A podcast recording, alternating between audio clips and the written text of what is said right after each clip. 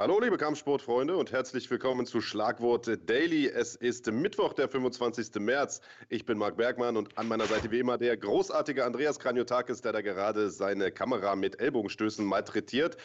Da sieht man es, auch Andreas hat Kampfsportentzug. Wir versuchen euch natürlich jeden Tag über den äh, kalten Entzug hinweg äh, zu helfen, indem wir euch hier jeden Morgen neue News bringen und interessante Gäste aus der Welt des Kampfsports begrüßen. Heute haben wir einen ganz persönlichen Freund von mir zu Gast, nämlich Lars Plath, den Kopf von Fight24 TV.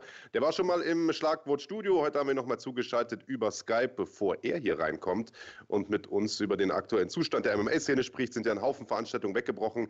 Kommen wir erstmal zu den täglichen News, lieber Andreas. Und äh, da gab es einige und die meisten kamen vom UFC-Präsidenten höchst selbst.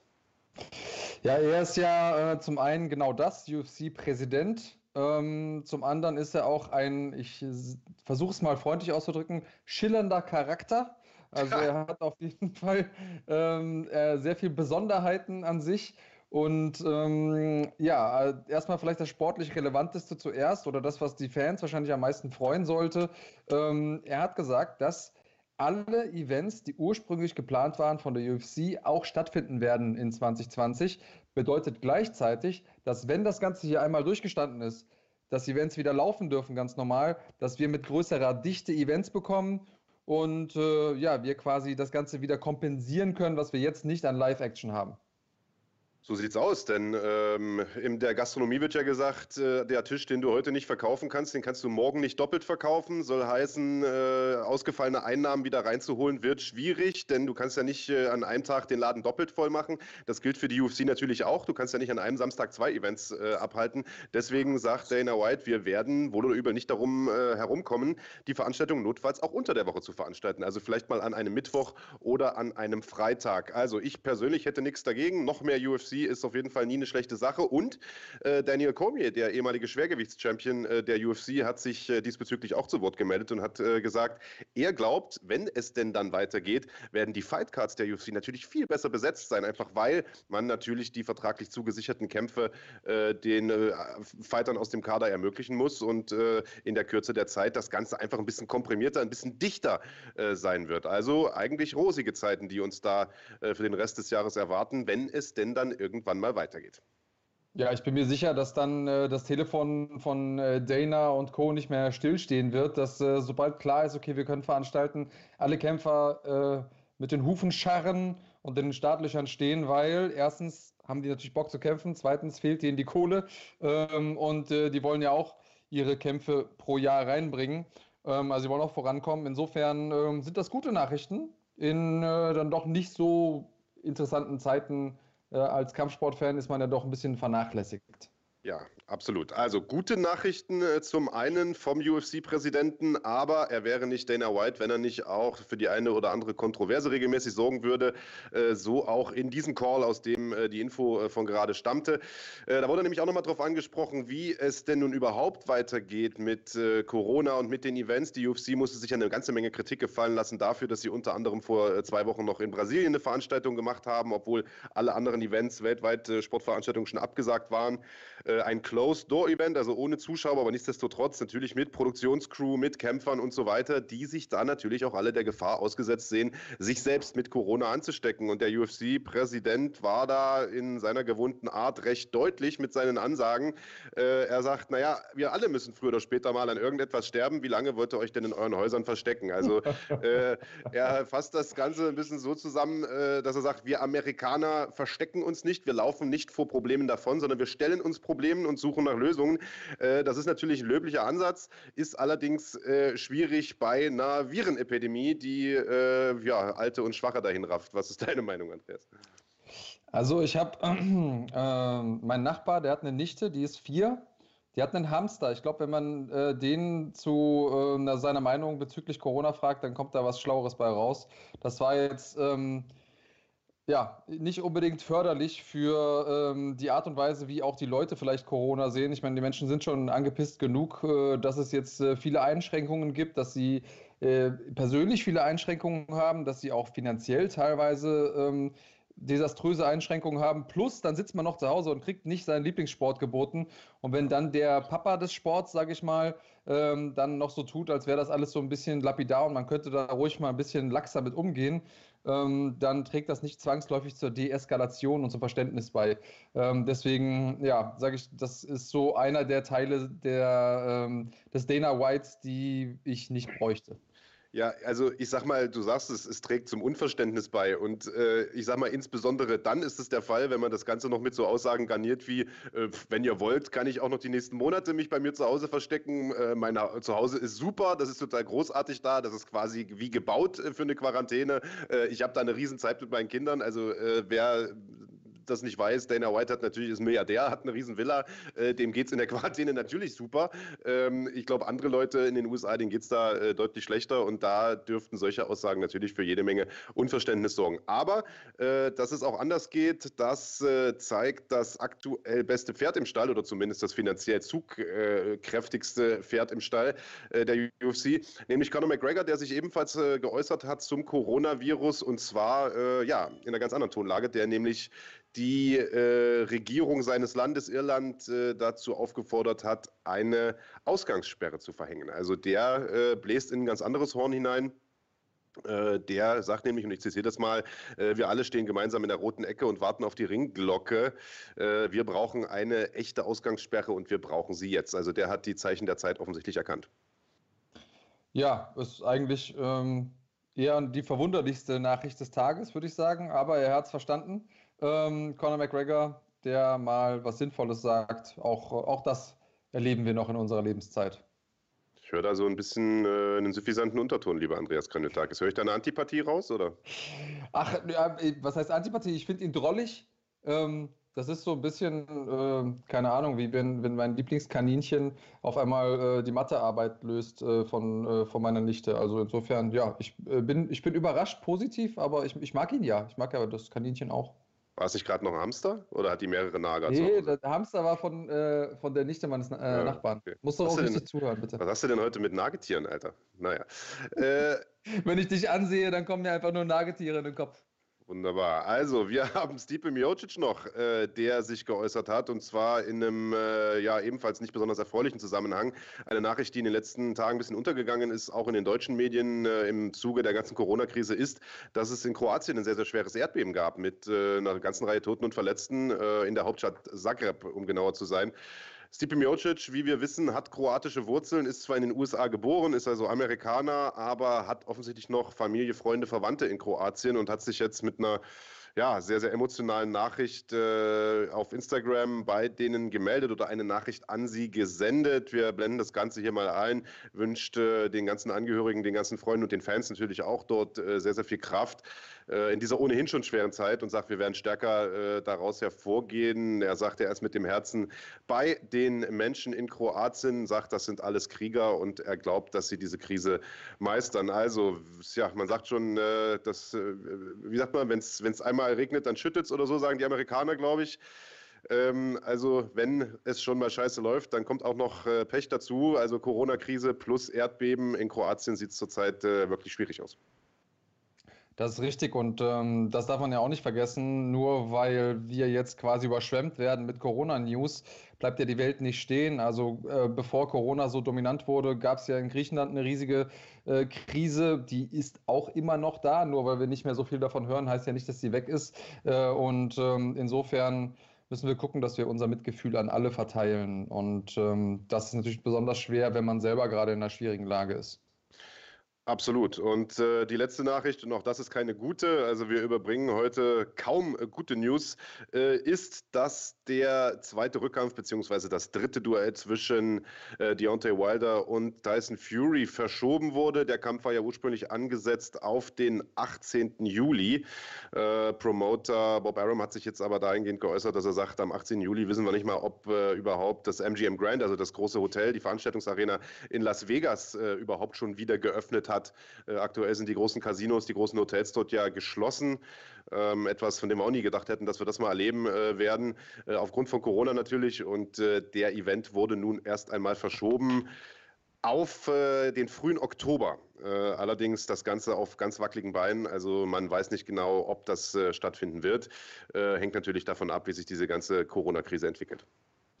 Ja, am Ende des Tages wollen wir natürlich äh, so viel Kampfsport-Action wie möglich, so schnell wie möglich. Ähm, aber es muss ja alles irgendwie Sinn geben. Es muss auch für die Promoter Sinn geben und für die Veranstalter und alle anderen, die involviert sind. Und vielleicht ist das ja eine ganz gute Überleitung äh, zu unserem heutigen Gast, lieber Marc. Absolut, denn der ist auch natürlich von der Corona-Krise äh, absolut betroffen, denn er ist vermutlich der Produzent in Deutschland, der die meisten Kampfsport-Events äh, pro Jahr irgendwie äh, unter äh, seinen Fingern hat, unter seinem Daumen hat. Er ist nämlich der Kopf von Fight24 TV, hat an geschäftigen Wochenenden bis zu 13 Events gleichzeitig äh, in ganz Deutschland. Er ist Lars Plath und ist eine ziemlich coole Sau und er ist uns jetzt zugeschaltet. Lars, sei gegrüßt erstmal. Äh, guten Morgen in die Runde. Freut mich, euch gesund und äh, munter zu sehen. Persönlich wäre es mir natürlich lieber. Danke für die Blumen, lieber Marc. Und äh, ja, in der Tat, du hast es schon angerissen. Auch an uns ist äh, Corona nicht nur nicht vorbeigegangen, sondern hat uns natürlich voll getroffen. Das heißt, aktueller Stand bis Ende April haben wir eigentlich nichts im Portfolio, was wir gerne allen Kampfsportfans äh, zeigen wollen. Das ist schon eine relativ dramatische Situation. Absolut, gerade wenn man euren sonstigen äh, Programmplan kennt, kannst du mal so grob über den Daumen sagen, wie viele Events ihr jetzt bis April absagen musstet, damit die Leute mal eine Vorstellung von der Dimension haben? Also das sind ungefähr, ich habe mal, hab mal irgendwann aufgehört zu zählen, sonst kriegt man schlechte Laune. Man hat ja viel zu viel Zeit aktuell, um äh, in solchen Horrorszenarien unterwegs zu sein. Äh, Stand jetzt sind es ungefähr 80 Produktionstage, äh, die, wir, die wir da verloren haben, mit unterschiedlichen Konsequenzen. Es gibt einige, die das einfach in die zweite Jahreshälfte verschieben oder einfach so schnell wie möglich nachholen wollen. Ähm, das zeitlich dann auch gewisse Probleme dann in weiterer Folge. Äh, andere verschieben das gleich um, um ein ganzes Jahr und sagen, okay, dann dies Jahr, wie zum Beispiel La Familia in Halle oder auch die Explosion Fight Night in Senftenberg, die jetzt in der Verlosung gewesen wären, die dann sagen, äh, bringt ja alles nichts, äh, wir machen dann nächstes Jahr wieder äh, die nächste Aus, äh, Auflage. Und ähm, ah, das ist schon für alle Beteiligten, für die Veranstalter, für die Fans, für die Kämpfer, für die medialen Plattformen, die dranhängen, natürlich eine sehr, sehr unschöne Situation, der wir uns aber aktuell stellen müssen. Hilft ja alles Lamento nichts. Absolut. Ja, der, nee, Andreas, bitte. Ja, der Marc, was äh, ich ähm, vielleicht, weil ja nicht jeder ist so tief in der Szene wie wir, nicht jeder kennt dich schon so gut und Vielleicht hat auch nicht jeder unser erstes Interview gesehen. Ähm, Marc hat gesagt, du hast teilweise 13, 14 Events an einem Tag. Ähm, für die Leute, die sich darunter nichts vorstellen können. Also erstens, du kannst ja nicht an 14 Orten gleichzeitig sein. Du bist ja kein transzendales Geschöpf. Ähm, also erstens, wie machst du das und was genau machst du da überhaupt? Also jemand, der so viele Kampfsport-Events äh, am Tag abdeckt, ähm, warum du und was genau machst du? Also grundsätzlich ist es so, dass die, dass die Kampfsportszene in Deutschland wahrscheinlich äh, größer ist, als die meisten das so auf dem Zettel haben. Äh, es gibt eigentlich an in normalen Zeiten, sage ich jetzt mal, an jedem Samstag in dieser Republik äh, äh, Kampfsport-Action. Und das geht los von der kleinen Hausgala im, im Gym direkt mit äh, 20, 30 äh, Zuschauern äh, bis hin wirklich auch zu tollen Veranstaltungen, die auch den internationalen Vergleich nicht scheuen müssen. Und wir decken diese komplette Bandbreite ab, einfach ja, zum einen so als Talentsichtung und Talentförderung. Ja. Irgendwann hat einer mal klein angefangen, immer nach wie vor, und du siehst so die alten Videos, als Klempner Conor McGregor das erste Mal in den Cage gekrabbelt ist, das, sind, das hat schon Unterhaltungswert, wenn du da mal reinschaust. Und ähm, ist ja auch tatsächlich so, dass die Jungs, die heute irgendwo unterwegs sind, äh, auch in größeren Promotions, äh, früher mal bei nationalen Events unterwegs waren. Also ich erinnere mich zum Beispiel an Alex Rakic, äh, den, den Wiener aus dem Gym 23, jetzt in der UFC, damals gekämpft bei Austrian FC Nummer 5. Ähm, das gleiche für Ismail Naodiev, der jetzt gerade aus der UFC ja erstmal raus ist, diesen Schritt zurück macht. Der hat damals, hier schließt sich der Kreis, ähm, 2015 in Split gekämpft ähm, bei der NAVS. Äh, sollte damals so eine Stipe Miocic-Veranstaltung werden, ging dann so ein bisschen vor den Baum. Aber der hat damals einen sehr beherzten Kampf hingelegt. Ähm, da sieht man also, äh, da, da, findet ganz, ganz viel statt. Und ähm, wir sind bei Fight 24 ein bisschen dezentral aufgestellt. Ähm, das heißt, Headquarter ist in Sachsen-Anhalt, also in der Nähe von Halle, plus äh, hier in München. Da sind wir ja auch zu Run Fighting nur ein paar hundert Meter Luftlinie gefühlt entfernt und haben aber Niederlassungen in ganz Deutschland, was uns in die Lage versetzt, tatsächlich auch ähm, wirklich an solchen Tagen so viele Events umzusetzen, teilweise auch im benachbarten Ausland. Wir hatten jetzt aktuell Frankreich, Belgien, Niederlande, Schweiz, Österreich sowieso, auch ähm, äh, nach Polen äh, sind wir schon unterwegs gewesen. Das heißt, äh, wir versuchen da echt so ein bisschen Basisarbeit zu leisten. Das führt eben auch dazu, dass wir viele kleinere, aber nicht minder spannendere äh, Events im Programm haben. Äh, es geht nach wie vor nichts darüber, dass zwei in den Cage gehen oder in den Ring gehen und das Herz in beide Hände nehmen und sich die Seele aus dem Leib fighten. Okay, und äh, also du ähm, machst im Prinzip all, all das, was dafür sorgt, dass die Leute am Ende des Tages Bild und Ton auf irgendeine Art und Weise äh, bei sich zu Hause auf dem Empfangsgerät bekommen.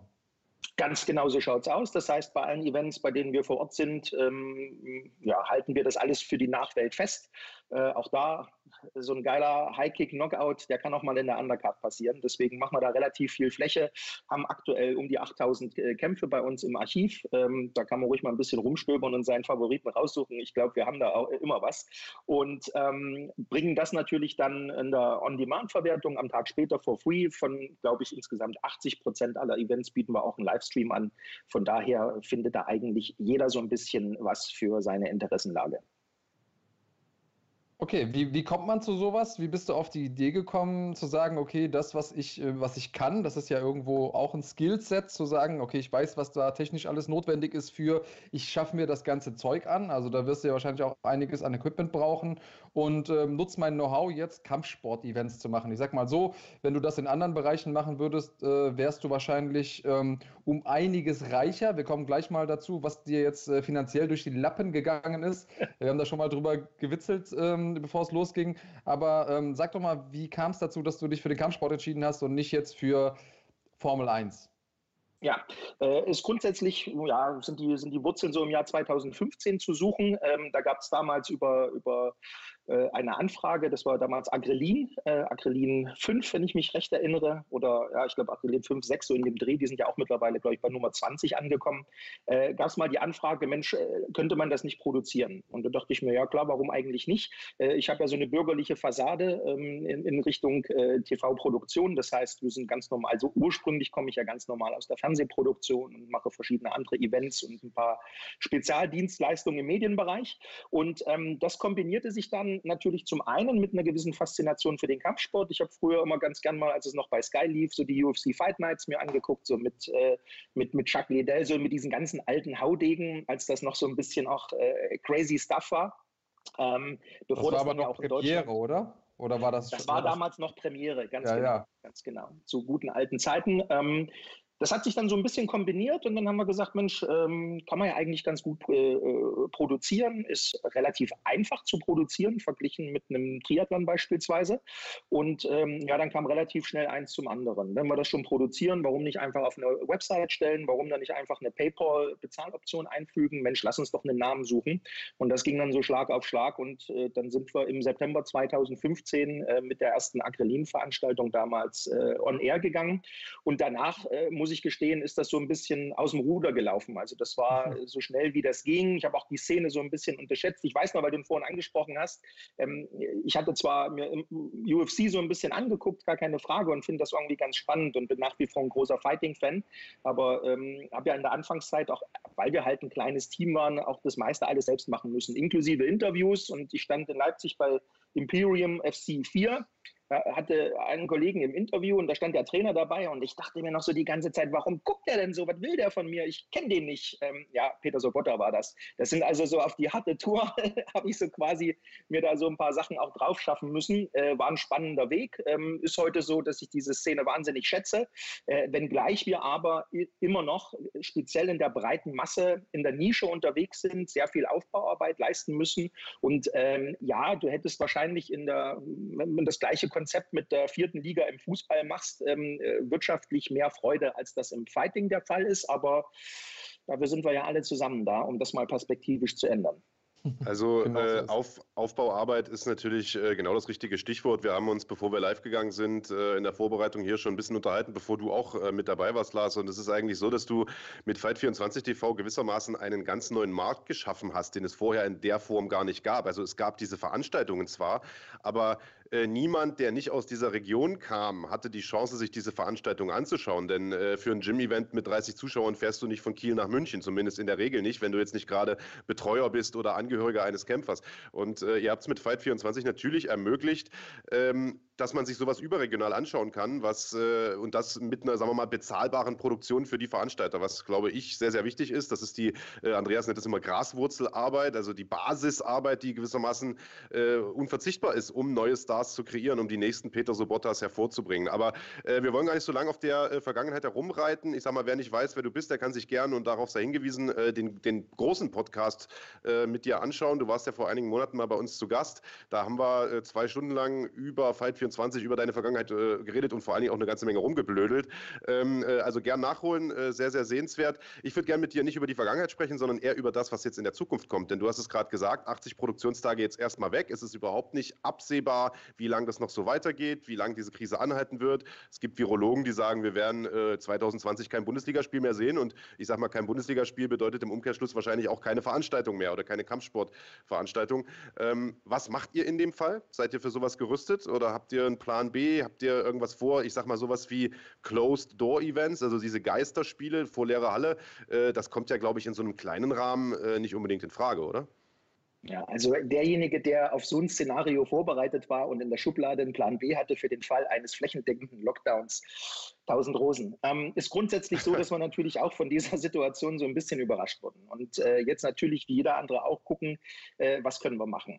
Ähm, ist tatsächlich so, klar kann man natürlich jetzt einfach so ein paar Highlights aus dem Archiv rausholen ähm, und dann sagen, Mensch, da gucken wir nochmal drauf. Eben auch Kämpfe, die vielleicht nochmal ein bisschen untergegangen sind, die eine größere Öffentlichkeit äh, verdient haben, Sachen, die vielleicht bisher hinter einer Paywall lagen. Also ein bisschen das Archiv plündern. Darüber hinaus ist aber natürlich auch immer diese Problematik der aktuellen naja, Rechtsprechung oder es ist ja alles so ein bisschen ein Graubereich. Also sehr viel Kaffeesatzleserei, so richtig weiß ja keiner, woran man ist, weil eben auch in diesem föderalen System, in dem wir uns bewegen, die Regelungen von Bundesland zu Bundesland sehr, sehr unterschiedlich sind.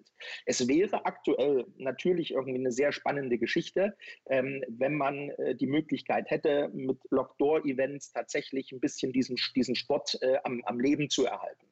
Ähm, Gibt es zum Beispiel die Schwimmer? Ich komme ja selbst aus dem Schwimmen. Äh, da ist an den Olympiastützpunkten wird derzeit noch trainiert. Ähm, hat natürlich auch diese Besonderheit im Chlorwasser alleine auf einer Bahn. Äh, da ist Social Distancing natürlich gewährleistet.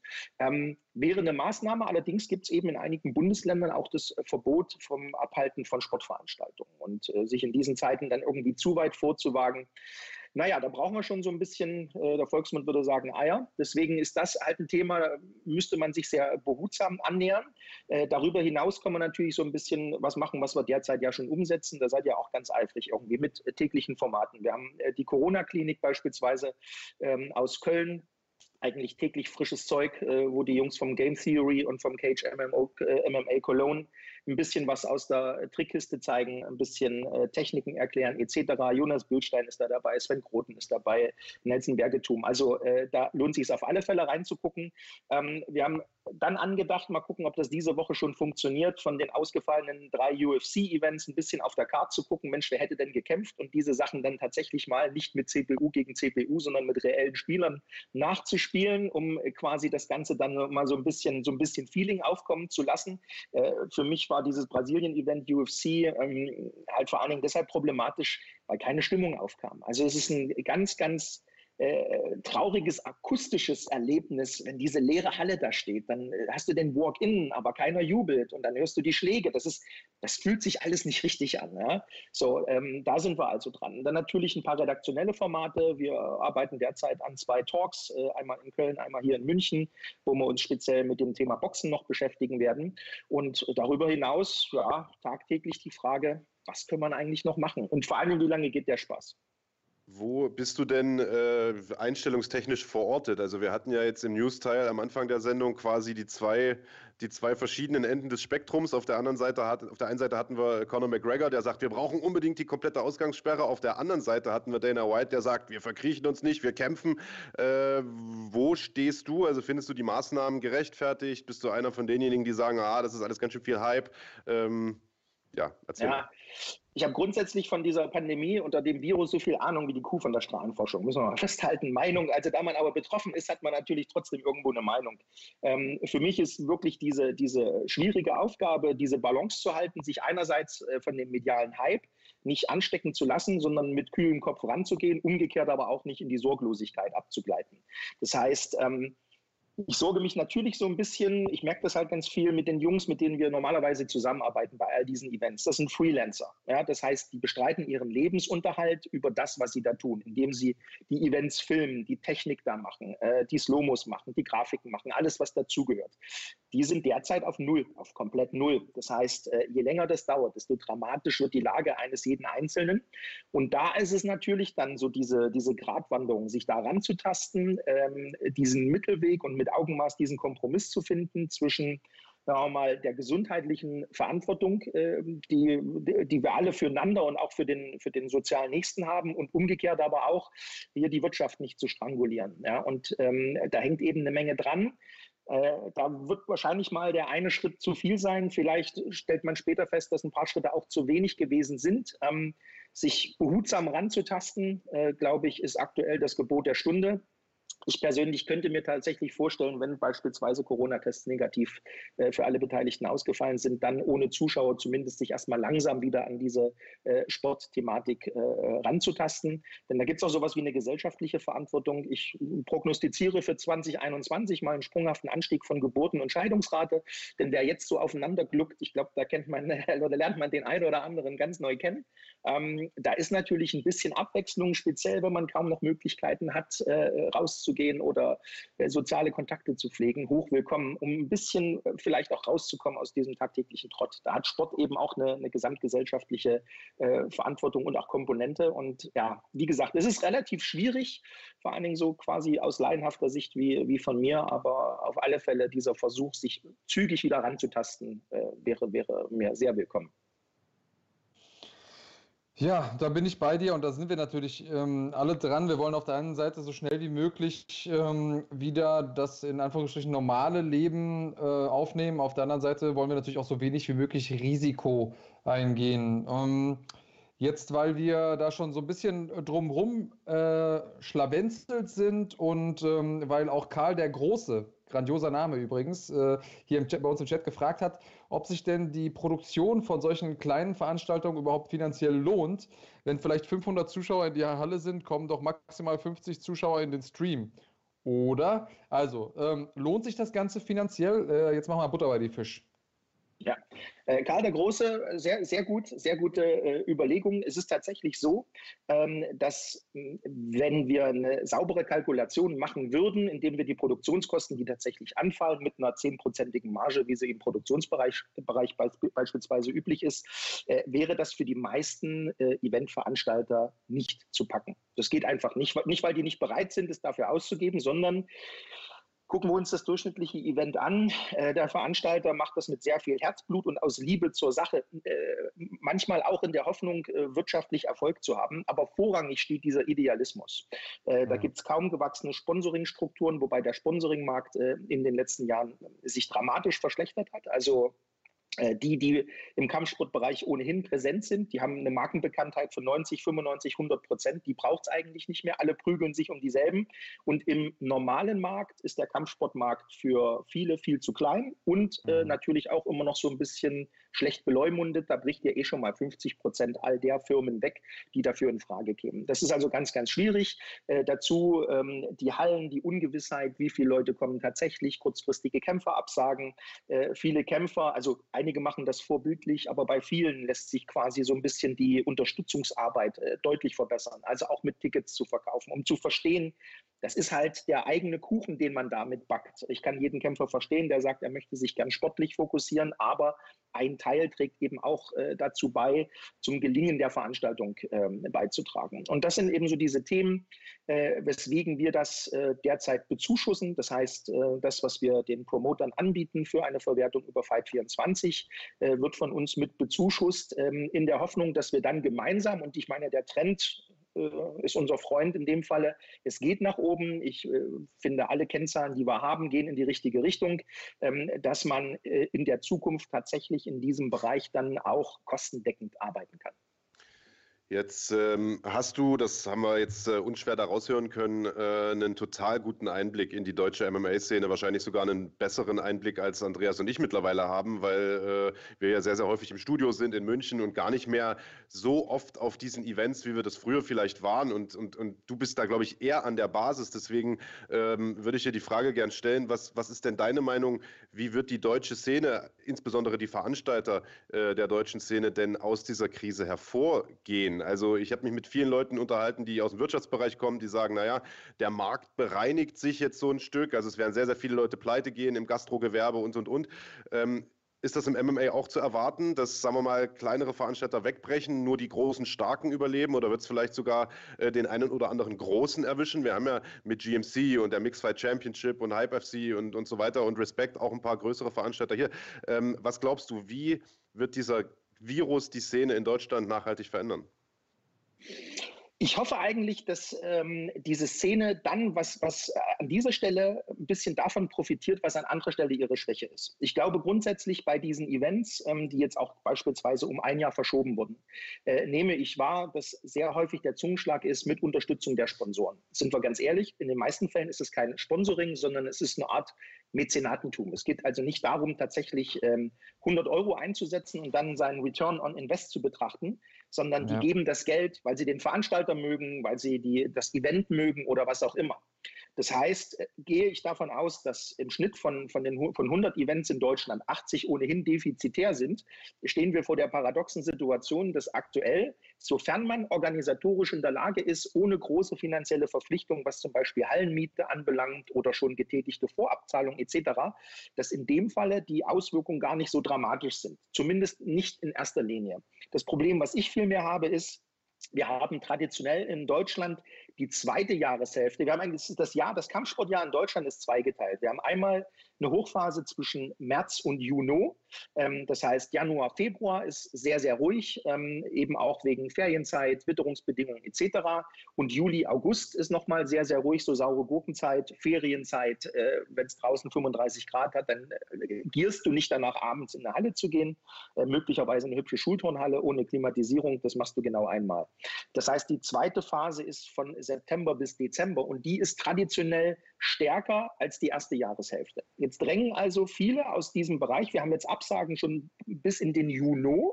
Das heißt, viele Events drängen in die zweite Jahreshälfte und dann wird es halt ein bisschen eng. Und zwar was die Hallenkapazität anbelangt, was die Kämpferkapazität anbelangt. Also auch da, ähm, je mehr Events stattfinden, desto schwieriger wird es natürlich auch, eine, eine, eine, gescheite Fightcard zusammenzustellen. Ähm, und auch diese Problematik, dass du möglicherweise dann gedrängt, dass, der, dass acht Events parallel an einem Samstag ein Dauerzustand äh, sind. Und wir machen aber aktuell den Kuchen nicht automatisch größer deswegen, sondern die gleiche Masse an Kampfsportfans verteilt sich dann auf ein deutlich größeres Angebot, was wir dann in den individuellen Abrufzahlen wieder feststellen werden. Und das könnte natürlich so ein bisschen zu einer, zu einer Verschiebung führen, dass bei nachgeholten Events oder später im Jahr stattfindenden Events die wirtschaftlichen Vorgaben nicht erreicht werden und sich dann äh, diese, diese Auswirkungen der Krise erst so wirklich deutlich machen. Tja, dann scha schauen wir mal, ob du damit äh, recht behältst. Äh, wichtig ist, dass wir überhaupt äh, Kampfsport-Action ähm, behalten. Und was ich natürlich als, als Kämpfer auch immer begrüße, ist, dass äh, wenn wir auf der einen Seite natürlich eine breite Masse haben, dann ähm, kann es sein, dass die einzelnen Events im Verhältnis so ein bisschen untergehen, weil da nicht eine dominante große Player rauskommt. Aber es gibt einfach viele Bühnen für viele Leute, äh, verteilt über ganz äh, Deutschland, ähm, wo auch äh, sich Leute aus kleineren Gyms, von kleineren Teams äh, präsentieren können. ausprobieren können, ohne weite Anreisen auf sich zu nehmen. Und deswegen ist es natürlich total wichtig und gut, dass wir auch echt eine, eine große Breite haben und gleichzeitig auch da viele Leute. Und da muss man jetzt Danke an dich bzw. an euch sagen. Ähm, dass viele Leute nicht nur da eine Bühne haben im wahrsten Sinne des Wortes, sondern dass sie das auch festhalten können. Also ich kann mich erinnern, bei ähm, meinen ersten Kämpfen ähm, und eigentlich alle, die mit mir angefangen haben, wenn du da nicht irgendwie einen Kumpel dabei hattest, der noch eine Kamera äh, hatte, die er dann vor lauter Aufregung, weil er noch mit dabei war, äh, hin und her geschwenkt hat, dann, äh, dann war es das. Dann hast du zwar gekämpft, dann hast du dir deine, dein blaues Auge mit nach Hause genommen, aber dann musstest du dir irgendwie nachher aus Erzählungen ähm, schildern lassen, wie der Kampf eigentlich war. Also ich habe noch ein paar alte, verwackelte Aufnahmen, wo mein bester Freund irgendwie noch ähm, jede Menge nicht jugendfreie Sachen mit reinbrüllt. Ähm, das äh, kann man jetzt schlecht irgendwie der Oma zeigen oder so, auch wenn vielleicht die eine oder andere Oma eh ähm, Vorbehalte hat bei Käfigkämpfen. Aber du weißt, worauf ich hinaus will. Also ich glaube, dass das ein absoluter Mehrwert ist, was ihr da macht für äh, den Sport. Ich sehe das so ein bisschen wie so eine, wie so eine Pyramide. Also grundsätzlich, äh, wenn, wir, wenn wir diese Faszination Kampfsport äh, hernehmen und äh, ihr zutrauen, dass sie ja tatsächlich eben sehr, sehr viele Freunde findet. Was wir ja gemeinsam alle glauben. Es ist ein geiler Sport, ähm, es sind geile Geschichten, die erzählt werden, etc. Dann braucht man natürlich auch Fläche, damit sich der, der, der Kämpfer, der Nachwuchsstar ähm, tatsächlich auch beweisen kann. Und das heißt, du brauchst diese ersten Gehversuche, ja, dass, dass du deine ersten Kämpfe in einer Umgebung machst, ähm, die vernünftig ist. Stichwort kleine Hausskala, Amateurmeisterschaften, alles, was dazugehört. In zweiter Linie dann wirklich professionelle Events ähm, mit, mit regionalen oder nationalen Charakter, wo man das erste Mal vor größerem Publikum auf, äh, aufläuft, vielleicht so ein paar Fans schon mal mitbringt, auch mal so diesen Nervenkitzel äh, erlebt. Denn du kannst im Gym trainieren, bis du schwarz wirst, aber äh, wenn dann die Tür sich schließt oder ähm, äh, das Ring frei ertönt, ähm, äh, dann, dann wird abgerechnet. Und wir brauchen in der Spitze, und da seid ihr natürlich dann wiederum diejenigen, die die Arbeit machen, das Premium-Segment, äh, wenn wir eben sehen, irgendwie ein Enrico Kill bei, bei One oder Glory oder äh, GMC und so weiter und so fort, alles, was wir da im Portfolio haben. Und diese, dieses Pyramidensystem ist ganz, ganz wichtig, damit Fläche da ist. Und mit der Option, die wir jetzt anbieten, dass du dir diese Kämpfe danach nochmal angucken kannst, ist es nicht nur so, dass du als Kämpfer die Möglichkeit hast, mit deinem Trainer nochmal in die Analyse zu gehen. Weil es ist ganz oft, ich habe es so oft erlebt, in, du bist da noch voll mit Adrenalin, ähm, fühlst dich nach einer Niederlage oftmals ungerecht behandelt. Da ist immer mein, mein großkotzig väterlicher Rat, geht mal nach Hause, schlaft drüber, morgen guckt ihr euch das Video an und wenn ihr dann immer noch der Meinung seid, ihr seid beschissen worden, dann macht einen Einspruch oder, oder äußert euch nochmal, aber nicht jetzt hier am Ring oder im Cage oder was auch immer. Du hast also eine Analysefunktion. Wir hatten es jetzt schon mehrfach, dass ähm, auch tatsächlich nach Einspruch äh, dann kommt, ja, nach Sichtung des Videomaterials äh, wird das Urteil geändert auch ganz, ganz wichtig, ähm, um, den, um den Sport sauber und transparent zu halten, um zu sehen, hey, äh, Fehler passieren, das macht im Normalfall keiner mit Absicht, aber wenn ein Fehler passiert, dann sind wir in der Lage, ähm, den zu korrigieren. Ähm, Ganz viele bei uns greifen auf die Plattform zu als ähm, ja, Gegneranalyse, dass du mal drauf guckst und sagst, Mensch, wie kämpft der eigentlich? Promoter gucken drauf und sagen, Mensch, wäre das einer für mich? Wie kämpft der eigentlich? Passt der? Welche Gewichtsklasse? Wie hat der bisher abgeliefert? Weil klar gibt es bei Sherdog geile Statistiken, die sehr, sehr aussagekräftig sind, aber einmal in Action zu sehen, ersetzt das natürlich nicht. Und es ist zusätzliche redaktionelle Fläche, Fläche für Sponsoren, für Sportler und das Teasermaterial fürs kommende Event. Das macht sich dann schon eben in der professionellen Arbeit sehr bemerkbar. Absolut. Und äh, es trägt natürlich zu einer gewissen Professionalisierung des Sports auch bei. Du hast es gerade angesprochen. Also man kann sich hinterher das nochmal anschauen, Punkturteile nachprüfen und so weiter. Also äh, definitiv eine ganz wichtige Funktion. Deswegen an dieser Stelle auch nochmal gesagt, fight24.tv ist die Adresse. Könnt ihr gern mal draufgehen, könnt ihr supporten. Da gibt es verschiedene äh, Pay-Modelle, glaube ich, mit denen man äh, das Projekt unterstützen kann. Lars, die Zeit rennt. Äh, wir nähern uns schon dem Ende des Schlagwort Daily Podcasts, allerdings nicht ohne hier noch die ein oder andere Zuschauerfrage zu beantworten. Und eine, die von Budas94 gestellt wurde, einem sehr, sehr fleißigen Zuschauer, der eigentlich jeden Tag hier am Start ist, die schon direkt vor Beginn der Sendung gestellt wurde, wo ich dich aber ganz gerne mit einbeziehen würde, ist, ähm, der hat den Vorschlag gemacht, Mensch, er hat sich jetzt äh, in Zeiten von Corona so ein paar alte, äh, die alte mit Fighter-Folgen angeschaut, um die Zeit quasi zu überbrücken, um die Langeweile zu überbrücken. Und ähm, er sagt, wie fändet ihr die Idee, aus GMC Olympics-Kämpfern, also aus deutschen Nachwuchstalenten, mal ein ähnliches Format zu machen, also eine Art deutsches MMA Big Brother. Erstens mal, Buras, das gab es tatsächlich sogar schon mal. Äh, das Ganze hieß äh, Mixed Martial Arts Extreme, meine ich, wenn ich mich recht erinnere. Da war unter anderem Daniel Weichel dabei. Das lief damals im DSF, also dem Vorgänger von Sport 1. Allerdings nicht sonderlich erfolgreich. Ich glaube sogar, es wurde nicht bis zum Ende ausgestrahlt. Jetzt muss man sagen, die waren damals ihrer Zeit wahrscheinlich auch einfach äh, voraus. Ähm, und ich glaube schon, dass so ein Format heutzutage vielleicht ein bisschen besser funktionieren könnte. Jetzt aber mal Frage an dich, Lars. Ist sowas überhaupt äh, finanziell zu stemmen? Weil es ist ja das eine, äh, ich sag mal, zwei, drei Kameras um Ring rum aufzubauen und drei Stunden oder sechs Stunden zu filmen und was anderes, äh, mehrere Wochen Leute in ein Haus zu stecken. Und das ist schon eine ganz andere Logistik, die dahinter steckt. Ist sowas überhaupt machbar? Also die Idee oder das, das grundsätzliche Konzept einer solchen äh, Casting-Geschichte oder quasi auch dieses The Ultimate Fighter, was wir von der UFC kennen, sehr, sehr reizvoll, ist in der Lage, wirklich tatsächlich die Leute zu aktivieren, zu begeistern etc.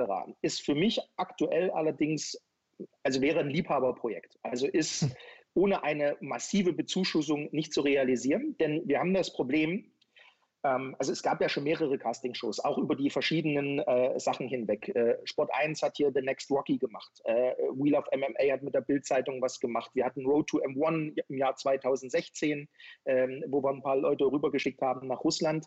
Ähm, das funktioniert vor allen Dingen mit einer breiten Öffentlichkeit.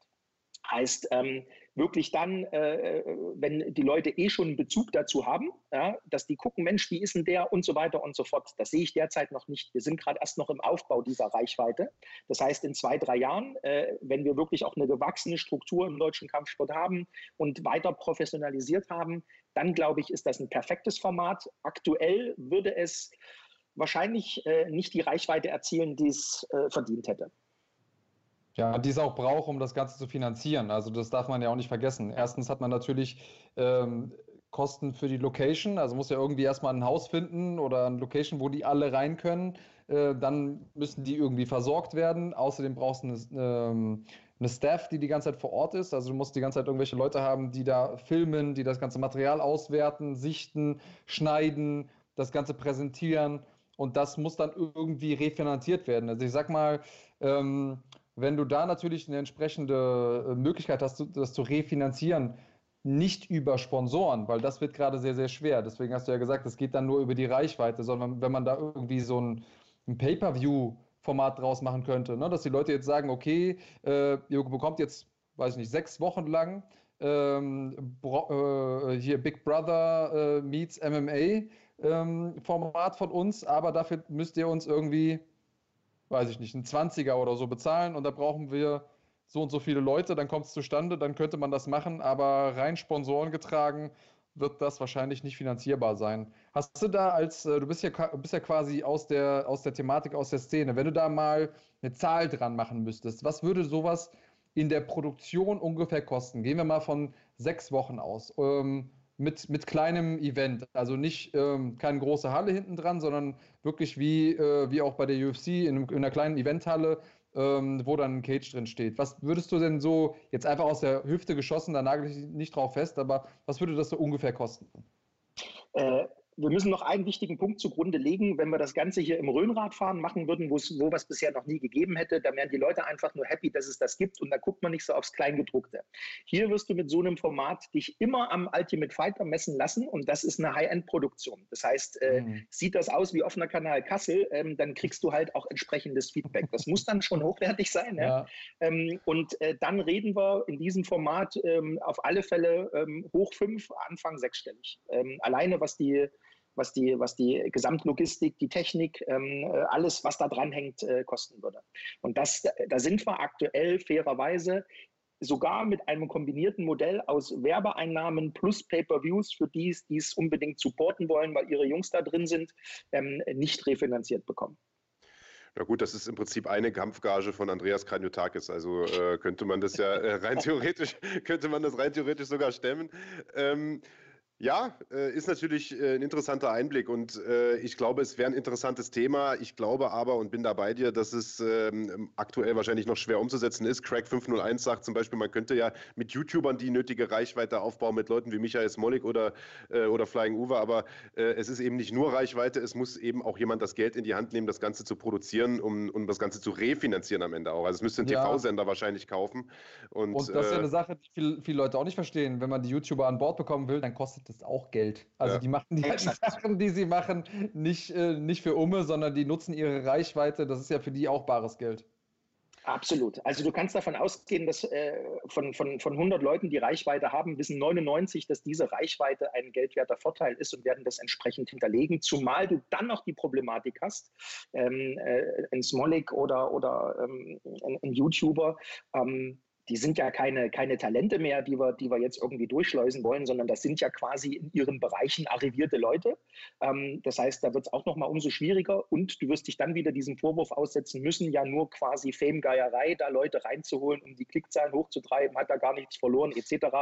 Ähm, das ist also, ja, da beißt sich die Katze so ein bisschen in den Schwanz in ihren Bereichen arrivierte Leute, hast du nett formuliert. Äh, die, dabei wollen wir es äh, denn auch bewenden lassen, lieber Lars. Ähm, wir weisen allerdings nochmal darauf hin, dass wir natürlich auch heute um 18 Uhr wieder ein großes Watch Together haben. Die Frage kam ja auch schon im Chat, ich glaube auch von Crack501. Heute Abend gibt es Boxen Classics mit ein paar absoluten Highlights der deutschen Boxgeschichte. Unter anderem haben wir die beiden Kämpfe zwischen Henry Maske und Graziano Rocchigiani. Gott hab ihn selig, einer der besten, die wir je hatten. Es gibt die Blutschlacht von Wetzlar zwischen äh, Arthur Abraham und Edison Miranda und es gibt das erste Aufeinandertreffen von Ottke und Brewer. Also vier Stunden Box-Action äh, zu Zeiten, als das deutsche Boxen noch einen gewissen Glanz hatte. Aktuell sind wir da ja in so einer kleinen Talsohle drin und versuchen uns da langsam wieder rauszuarbeiten. Ich hoffe mit Erfolg.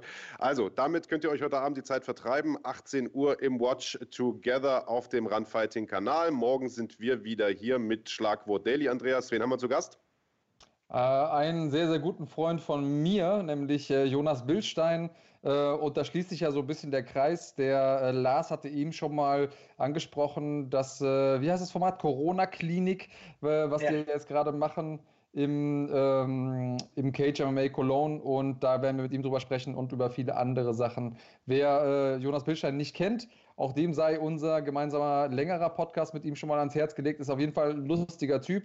Also ihr könnt euch da auf äh, ja, unterhaltsame Zeit gefasst machen einer der unterhaltsamsten Podcasts, die wir hatten von den 50 Stück, ganz ohne Frage. Und morgen wird es mit Sicherheit genauso lustig. Wir haben so ein bisschen die, die, die Blödelwoche, glaube ich. Ne? Anfang der Woche Max Koga und, äh, und Stefan Pütz. Jetzt haben wir hier den Lars Plath, morgen Jonas Bildstein. Also das wird auf jeden Fall lustig. Lars, die letzten Worte gehören wie immer dem Gast. Also in diesem Falle dir, wenn du noch was loswerden willst. Und bitte.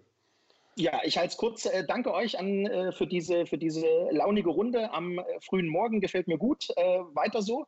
Und ansonsten denke ich mal, ähm, gehen wir es gemeinsam an, hoffen, dass wir gesund bleiben, gut durchkommen und dass wir schnellstmöglich zu dem zurückkehren, was wir als Normalität in Erinnerung haben.